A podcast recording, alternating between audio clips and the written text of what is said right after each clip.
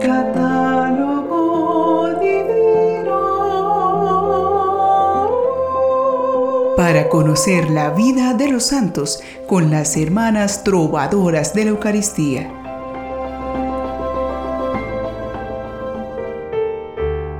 Muchas bendiciones para todos los oyentes que fielmente siguen las extraordinarias historias de los santos que podemos encontrar en el catálogo divino. No se terminan las sorprendentes narraciones de las aventuras de los santos en busca de alcanzar la gloria eterna. Y ello nos anima a reconocer que la próxima historia de santidad puede ser la nuestra. Sigamos buscando en la vida de los santos las enseñanzas que nos ayuden a crecer más en el amor a Dios. Los santos que hoy, 24 de enero, nos muestran ese camino son San Francisco de Sales, obispo, San Exuperancio, obispo, San Feliciano, obispo, San Sabiniano, mártir, Santa Xenia, virgen, Beata María Puspán, fundadora, Beata Paula Gambara Costa, viuda, y Beato Timoteo Giacardo, presbítero. Hoy escucharemos la historia de una diaconisa de los primeros siglos del cristianismo. Ella es Santa Xenia de Roma. Su nombre original era Eusebia. Eusebia nació en Roma en el siglo V. Era la hija única de un famoso senador de Roma, de quien tomó su nombre, llamado también Eusebio. En su juventud se unió a la fe cristiana, conociendo los relatos del Evangelio de testimonios de algunos fieles. Siendo todavía pequeña y contraria al destino que tenían las jóvenes de su época, ella decidió quedarse virgen y consagrarse al Señor. Finalmente, para poder cumplir el propósito de su voto de virginidad, abandonó Roma a la edad de 17 años junto con dos esclavas para escapar de un matrimonio concertado por su padre, que ella no deseaba aceptar, y partió rumbo a Alejandría, en Egipto.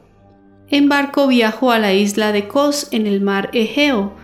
Convenció a sus acompañantes de llamarla Xenia, que en griego significa peregrina, para que sea más difícil a su familia reconocerla y encontrarla.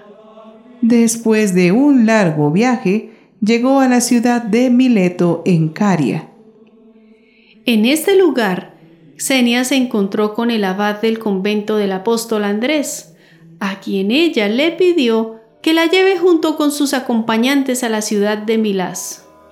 Allí, Xenia realizó unos trabajos humildes para juntar un dinero con el que compró un terreno y construyó una iglesia consagrada a San Esteban y organizó un monasterio de mujeres.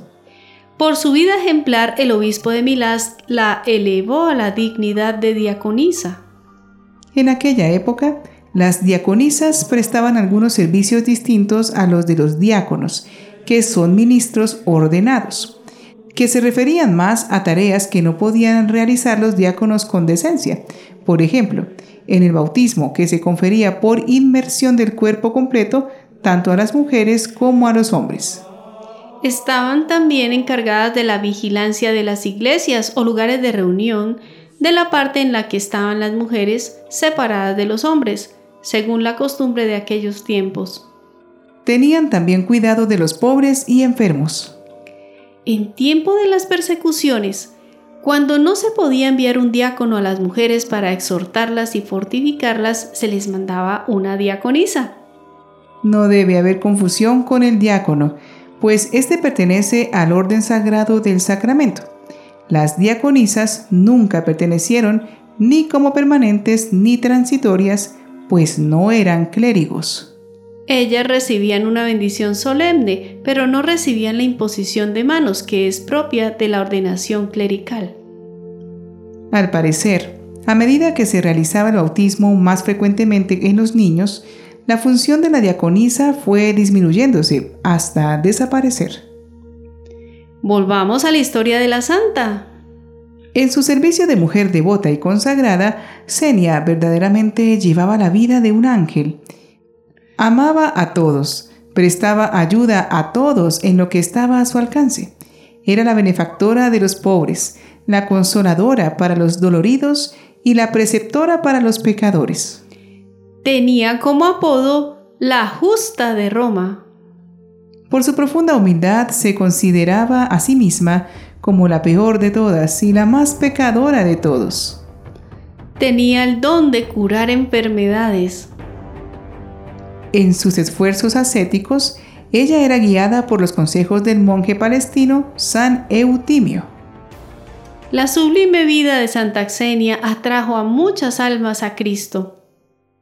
Falleció el 24 de enero en la segunda mitad del siglo V, alrededor del año 450, mientras hacía oración.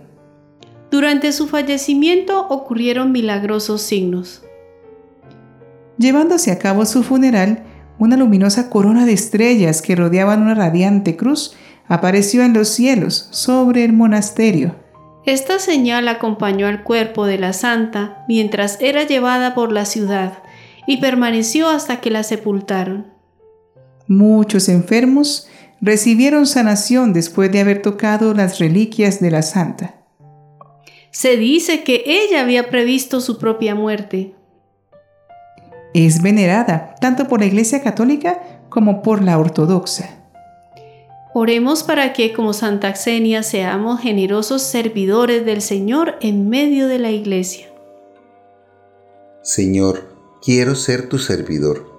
Quiero darte siempre gloria y alabanza porque tú eres grande y digno de ser alabado en todo momento. Quiero ser tu siervo para descansar en ti, porque tú me otorgas cada día abundantes dones y gracias, porque sanas todas aquellas heridas de mi corazón, porque lo transformas con gran misericordia y amor, porque lo renuevas por medio de tu Santo Espíritu porque me otorgas la fortaleza para caminar cada día, para levantarme cuando la cruz es demasiado pesada. Quiero que te regocijes en mí, abriendo mi corazón a la fe, a la confianza, a la esperanza, a la caridad, para que hagas mi vida frágil y quebradiza una vida llena de plenitud y de alegría, porque vives en mí. Ayúdame, Señor, a no buscar el protagonismo, aprender de ti a ser servidor de todos, con la conciencia que hay más alegría en dar que en recibir. Que esta sea una ocasión para tomar conciencia y poner medios concretos para vivir el amor auténtico. Amén. A veces en nuestra iglesia, los servicios que se pueden prestar pierden su brillo cuando se hacen más por destacar socialmente o por ejercer algún tipo de autoridad. Los cristianos somos imitadores de Cristo en el servicio, buscando algo más allá de ser buenos vecinos. Es pensar primero en el bienestar y la santidad del otro. Si el que tiene un cargo o es destacado ante los iguales por prestar un servicio, lo hace genuinamente con el deseo de ayudar al otro en su sufrimiento, en verdad su labor es un servicio. Si por sentirse importante y digno de reconocimiento que se realiza una tarea, entonces es un vicio y ya la caridad ha salido huyendo. Recordemos la importancia de lavarnos los pies unos a otros, a ejemplo del Maestro Divino, y vivir el mandamiento del amor con toda sencillez y generosidad. Santa Xenia, ruega, por, nosotros.